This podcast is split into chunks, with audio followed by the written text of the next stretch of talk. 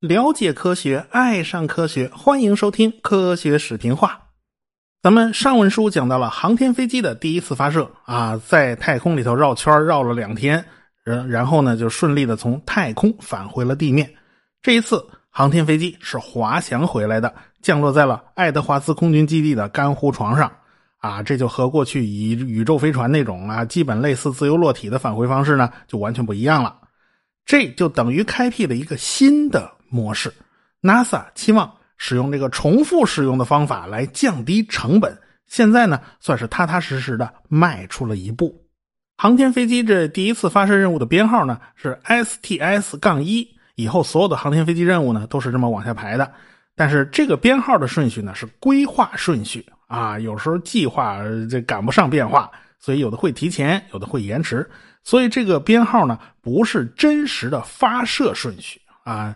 呃，当然这个编号嘛能区别各次任务也就够了。哥伦比亚号嘛，当然就拉回去啦，就开始准备下一次发射。他在这个维修厂房里边，呃，就待了一百零三天，在此期间呢，当然是要上上下下好好检查一遍。该修的修，该换的换啊！要尽快为下一次的飞行做好准备。收拾的差不多了，哥伦比亚号航天飞机呢，就再一次竖立在了发射台上。这一次的任务编号就是 STS- 杠二，发射的时间呢定在了十一月十二号，预计飞行的时间呢是五天左右。宇航员呢还是两个人，一个是恩格尔，一个是屈利。这二位呢，呃，都没上过太空，他俩都是第一次上太空啊。恩格尔呢，曾经是 X 十五实验飞机的驾驶员。X 十五呢是一架火箭动力的飞行器，它只能挂在 B 五十二飞机的这个翅膀底下啊。到了高空以后，咱就往下一扔啊，在高空投放。然后这个恩格尔驾驶 X 十五飞到了五点三马赫的速度，高度达到了八十公里。不过呢，这个高度还不是 X 十五的极限，这东西啊。最高飞到了一百零八公里，马赫数六点七，已经突破了卡门线，它成了一架航天器。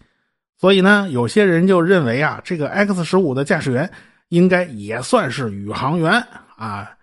不过这事儿算起来实在是有点勉强啊，起码恩格尔他还没有突破卡门线啊，他不能算。这个屈利呢，他是个军人，早期参加了美国军用空间站的项目，后来项目取消了。他就转到 NASA，此后呢，呃，他上过几次太空。他在 NASA 和海军之间呢几进几出，来回转换。在海军呢，他也是负责太空项目的。后来呢，他还回锅当上了 NASA 的局长啊。刚上任没多久，就碰着这个卡尔萨根在那吵着要让这个旅行者号。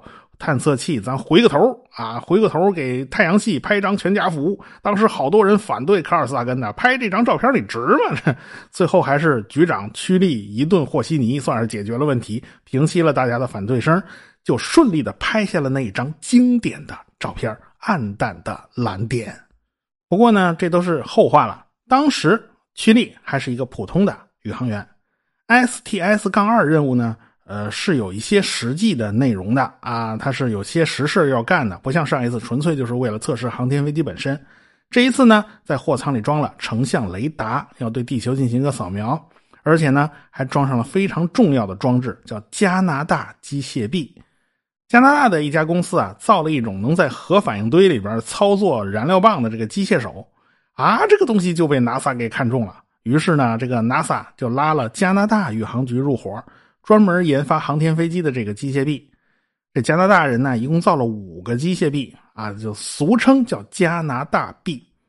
最后呢，就装在了五架航天飞机上。现在国际空间站上装的那个是二点零版的，也是加拿大造的。不过欧洲和日本呢，也在搞自己的机械臂。这一次呢，哥伦比亚号要在太空里测试这个机械臂好使不好使。啊，这次发射任务啊，里根总统也来了啊，他也来凑这热闹哈。其实上次发射他就应该来啊，这上次不是四月份吗？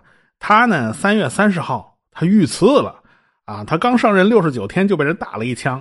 要不说呢，这里根这个命是真硬啊，中了枪以后他被马上送到医院抢救，第二天里根就能躺在病床上会见来探望的客人啊，而且还签署了一份法案。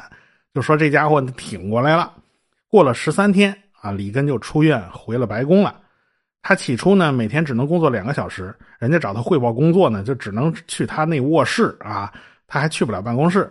到了二十六天以后，这里根就能主持内阁会议了啊！七十九天以后，里根就能离开华盛顿到外地访问了。不过要完全恢复呢，还要等到十月份以后。刚好呢，航天飞机的第二次发射啊是在十一月份，这时候里根已经恢复的差不多了，他颠颠的就跑过来了，这热闹都不能不凑啊！哎，这次发射的时候表现比上一次还要好。这次隔热瓦一片都没有掉，只是损坏了十六片而已。但是这次任务呢不顺利，有三个燃料电池出了故障。其实少这点电力呢问题不大，但是没水可不行。燃料电池啊还要给宇航员提供饮用水啊，这个没水就麻烦了。最后呢就是觉得哎，测试加拿大币这个已经不太可能了，时间不够了，没辙，上去两天又打道回府了。这个哥伦比亚号第二次降落在了爱德华兹空军基地的二十三号跑道上，其实也就是在干湖床上画了几条线啊，这就算是跑道了，但是没有铺水泥啊。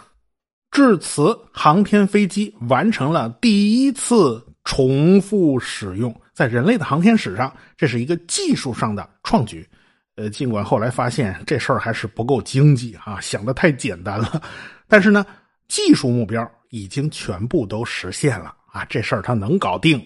第二年三月呢，哥伦比亚号执行了 STS- 杠三任务。这一次啊，中间那个巨大的燃料箱啊没上漆啊，保持着橙红的底色。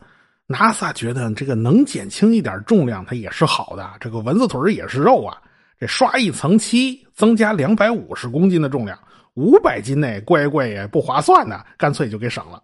从此呢，航天飞机的形象基本上也就固定下来了。飞机的上表面是白的，下表面是黑的。助推火箭呢是白的，巨大的燃料罐呢是橙红色的。这颜色搭配还是挺好看的啊。这次返回的时候呢，爱德华兹空军基地那闹水灾，这下不去了，干脆就落到了备用的白沙导弹靶场。这个地方呢是美国火箭研发最早的基地呀。附近呢，就是第一颗原子弹爆炸的地方阿拉莫戈多嘛，这算是回老家了。啊这也是唯一的一次航天飞机降落在这儿。一般呢都是降落在爱德华兹空军基地的。当然啦，肯尼迪航天中心附近呢也有一个专用的跑道。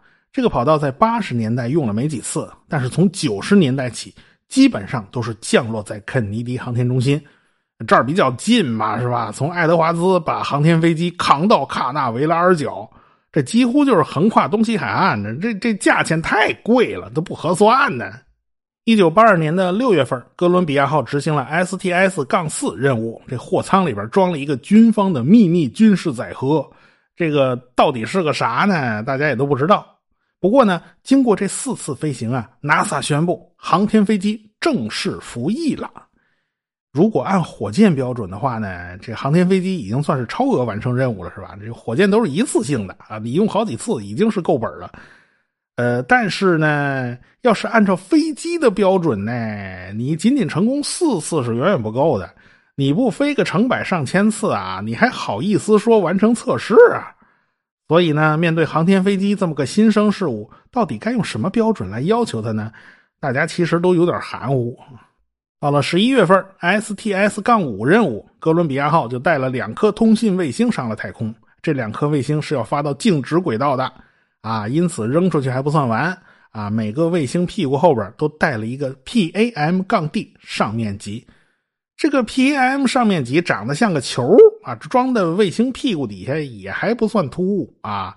这个货舱盖先给它打开了，然后把一颗卫星给它弹出去，然后这个卫星就慢慢的飞远了。飞远了以后呢，这时候 PAM 发动机啊就开机了，就把这卫星送走了。下一颗呢也是照方抓药啊，这一次呢就是实打实的执行正式的任务了嘛。这个宇航员呢也从两个人增加到了四个人，也就是说，航天飞机开始常态化的执行飞行任务了，就像航班一样，过几个月呢就会发一班。但是从 STS- 杠五任务开始，哥伦比亚号航天飞机做了一个非常大的改动。这个改动在未来，那可是要了命了。那就是他们去掉了弹射座椅。过去呢，火箭都是用逃逸塔的。万一在发射过程中有点什么问题，有点风吹草动，咱就可以瞬间把这逃逸塔上的火箭发动机给它启动了，把宇航员的这个座舱给它拔出去，然后降落到安全地带，哎，开降落伞。可是航天飞机上没有啊，这航天飞机你上哪儿装逃逸塔去啊？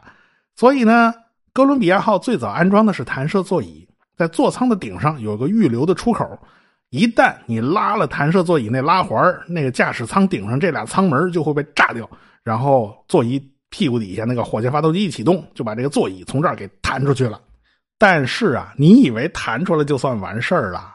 这航天飞机还在那儿飞呢，这两个巨大的火箭助推器还那儿喷呢，一千三百吨的推力，哎，屁股后头那火焰有多大一坨？你能想象啊？你弹射座椅要是弹的不够远，你直接就被烧焦了。这航天飞机速度也很快啊，人家最终是要起码达到第一宇宙速度七点九公里每秒的。在这种速度下，什么弹射座椅它都不好使啊。所以这个弹射座椅的设计呢就很难，而且即便装了，也不是什么时候都能启动的。它速度太快了，这玩意儿就没有用了。前四次任务，这宇航员只有两个，你装两个弹射座椅也就够了，也还好处理。而且呢，这宇航员还是全副武装，穿着橙色的宇航服，这套衣服还是专门为航天飞机的任务定制的，能最大限度的保护宇航员。啊，这什么管子都接着呢。如果你不穿宇航服，你就穿普通的衣服，你弹出舱，你还没落地呢，衣服就成麻袋片了，这不行啊！你必须得穿这种特制的宇航服。不过呢，这第五次任务有四个宇航员呢，你怎么谈呢？谁先谁后啊？未来满载是七个宇航员，你得装七个弹射座椅，谁先谁后啊？啊，你这第一个弹出来算逃命了，接下去和第二个、第三个、最后一个弹出来，那完了不赶趟了，这怎么办呢？反正是人一多呀，你靠弹射座椅来救生就彻底没有戏了。所以，自打第五次任务起，干脆就把哥伦比亚号的弹射座椅给拆了，专用宇航服呢也就不用穿了。你不用穿那橙黄色的宇航服了，你就穿那蓝色的那制服就行了啊，这样还能宽敞点日后呢，NASA 的工程师们也还在绞尽脑汁的为航天飞机寻找逃生方案。比如说啊，他们设计了一个滑杆万一出了事呢，航天飞机头部的驾驶舱侧面就会打开一扇门啊，伸出一根长杆子。这七个人呢，就像坐滑梯一样，顺着杆就滑出去了。但是你别忘了，人掉出航天飞机以后啊，它会向下掉嘛，会直接遇上后边火箭喷出的巨大火焰，瞬间就被烤糊了。所以这招呢，根本就不太靠谱。类似的招数啊，这工程师也开了不少脑洞了，但是基本上都没有能够实用化的。这就为日后的悲剧埋下了一个种子。按下美国人不表啊，那个苏联人这些年在干啥呢？咱们说说啊，苏联人在干啥？一九八二年，苏联人也有动作，那就是发射了礼炮系列的最后一个空间站——礼炮七号。这个空间站的总重量是十九吨，长度十六米，宽度四点一米。你别说啊，这个空间站其实不大，就和前面几艘礼炮号空间站呢，都是一脉相承的，都是一个单舱结构的空间站。但是巧合的是啊。这个尺寸刚好可以装进航天飞机的货舱里。航天飞机的运载能力是二十吨，这家伙十九吨啊，勉勉强强还能运啊。这个货舱长度是十八米啊，直径是四点六米。也就是说，你把那个礼炮号给它折好了，死磕死还真能给放进去。这一点很重要哦。我先在这挖个坑，埋个伏笔，咱以后再说。礼炮七号最大的一个改进呢，它就是一前一后两个对接口。这样的话呢，宇航员就可以长时间居住在空间站。一个口上不是接着联盟飞船嘛？不是来的时候就坐的这艘联盟号嘛？是吧？另外一个口上呢，可以对接进步号货运飞船啊，随时可以送东西补充。而且呢，还可以派第二艘联盟号飞船带宇航员来换班这下呢就方便多了。一九八二年的四月十九日，礼炮七号发射升空了，进入了高度三百五十公里的轨道。隔了不到一个月，联盟 T 五号飞船就发射升空了。这里边呢，就带着贝雷佐沃伊和别列杰夫啊，这个和礼炮七号就对接了。这二位在太空里边一住就是二百一十一天。最新的联盟 T 型飞船呢，可以运载三名宇航员。过去老版本的联盟号，不穿宇航服，他也能运三个宇航员，但是不是闹出了联盟十一号的惨剧嘛？后来俄国人就不敢这么干了。哎，可是三个人都穿着宇航服呢，这座舱塞不下，就只好减少一个人，咱减到两个人。新版的联盟 T 飞船呢，已经做了改进了，你三个人都穿着宇航服也能塞下啊，没问题。到了六月二十四号，联盟 T 六号宇宙飞船也来了，就带了三个宇航员。其中还有一个是法国人，这个法国人可不简单哦。这个家伙叫做让·卢·克雷蒂安，是法国空军资深的飞行员，负责了幻影 F 一的试飞工作。当时苏联和法国达成协议了，允许法国的宇航员登上礼炮七号空间站。这个克雷蒂安呢，就到了苏联的加加林航天中心进行训练。啊，这个苏联飞机他几乎是飞了个遍，大型客机图幺五四。啊，他老先生是会开的，因为他们要用图幺五四做这种失重训练啊。米格二十五高速截击机他也开过啊，他估计是用这个东西来试试飞这种高速性能。这苏二六体育运动飞机，他更是熟的不得了啊，这玩意儿就是训练用的。苏二七战斗机他也开过，你说他还有啥苏联飞机他没开过？这是到了一九九七年。他后来呢，还搭乘了亚特兰蒂斯号航天飞机和和平号空间站对接。你看，这是美苏两家，他全凑过热闹。一九八二年的这一次呢，是他第一次进入太空啊。两位苏联宇航员叫扎尼别科夫和伊万琴科夫陪着他一块来的啊。这礼炮七号上一共是塞了五个人了，他最多塞六个，再多一个就塞不下了。这过了一个礼拜啊，苏联人友好的就把这位法国客人给送走了，回见了您嘞。他们仨人坐联盟 T 六号下去了，能当上宇航员的个个都是精英。这个扎尼别科夫也不是一般人啊，后面我还要重点讲到这个人。到了一九八二年的八月份啊，这个联盟 T 七号又上来了，又带来了三个宇航员，是贝雷佐沃伊和别雷杰夫，已经坚守了好多天了啊。等这个飞船对接好啊，对接口那舱门一打开，发现进来了一位女士，耶，怎么回事啊？怎么连旦角都出来了？没错，乘坐联盟 T 七飞船上来的有波波夫、塞雷布罗夫和萨维斯卡娅。这个萨维斯卡娅呀，是世界上第二位女性宇航员。这下这礼炮七号上就热闹坏了啊！这安排住宿就成了一麻烦事儿了，男女有别呀。当年世界上第一个女宇航员杰里什科娃进入太空的时候，她没这问题，因为她当时乘坐的是单人飞船东方号，啊，她就一个人啊。现在这一堆人挤在一块儿，这怎么办呢？最后决定了，萨维斯卡娅住在联盟号飞船里边啊，你别出来啊。这样的话呢，她居住的时候就是可以和四位男士隔开的。据后来萨维斯卡娅回忆啊，这个俄罗斯这几个宇航员这大男子主义还是挺严重的。啊，他刚到空间站呢，这别列杰夫就跟他开玩笑，扔给他一条围裙啊，叫他上班你他以为这萨维斯卡娅是围着锅台转的家庭妇女啊，这人家是一旦角没错啊，人家是刀马旦行嘛，人家是不折不扣的女汉子耶。这个萨维斯卡娅呀，她是一个不折不扣的官二代，他爹呢是王牌空战英雄，两次获得过苏联英雄称号。后来他爹呢一路干到了。国土防空军战斗机航空兵司令员的职务啊，是苏联空军元帅。当时苏联的空军和国土防空军呢是两个军种。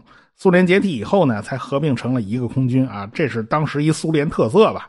作为将门出虎女啊，这萨维斯卡娅十六岁就瞒着老爹参加跳伞，到十七岁的时候，他已经跳过四百五十多次了。据说他还从一点三万米的平流层一跃而下，还创造了一个什么记录啊？后来呢，他进了莫斯科航空学院，在那儿学习飞行驾驶。再后来就进入了费多托夫航空学校深造。毕业以后去了雅可夫列夫设计局当试飞员。你说女的能当试飞员能有几个呀？到了一九七零年，他还带着队伍在国际航空联合会举办的飞行比赛上，驾驶着雅可十八教练机拿了一冠军。后来还拿过好几次比赛的名次。那个时候他就是一个航空体育运动员。一九七九年正好招宇航员，他就参加了宇航员的选拔。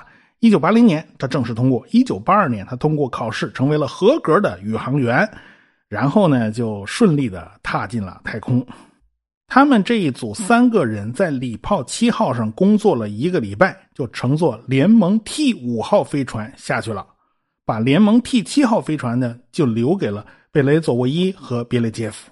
一直到这一年的年底十二月份，他俩才搭乘联盟 T 七号飞船回了家。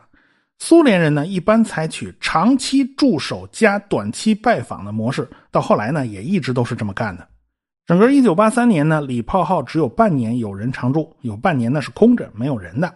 一九八四年呢，安排的倒还是比较丰富啊，有人长期驻守，有人短期拜访。到了七月份，萨维斯卡娅再次登上了礼炮七号空间站，她成了第一个两次执行太空任务的女宇航员，而且还成了第一个执行太空行走任务的女宇航员。和男同事在一起啊，在舱外切割和焊接金属。他干的一点都不比别人差呀！这男女各顶半边天呢，充分体现了他这个女汉子的卓越能力。后来呢，塞维斯卡娅获得了非常高的荣誉和嘉奖，她也获得了两次苏联英雄称号，其他的荣誉呢就不计其数了。这一点上倒是和他的英雄老爹不相上下。苏联呢后来曾经组织计划。一次全部由女性承担的航天任务啊！这次发射的飞船三个，咱全放女士啊！可惜呢，一个突发事件就完全打乱了原来的计划，原来这计划也就泡汤了。这个萨维斯卡娅呢，由此就失去了再上太空的机会。那到底出了啥事儿了呢？这个礼炮七号空间站呢，突然失联了，没了，丢了。这可把苏联人吓坏了！这么大一空间站，说没了就没了。呃，我们下回再说。科学声音。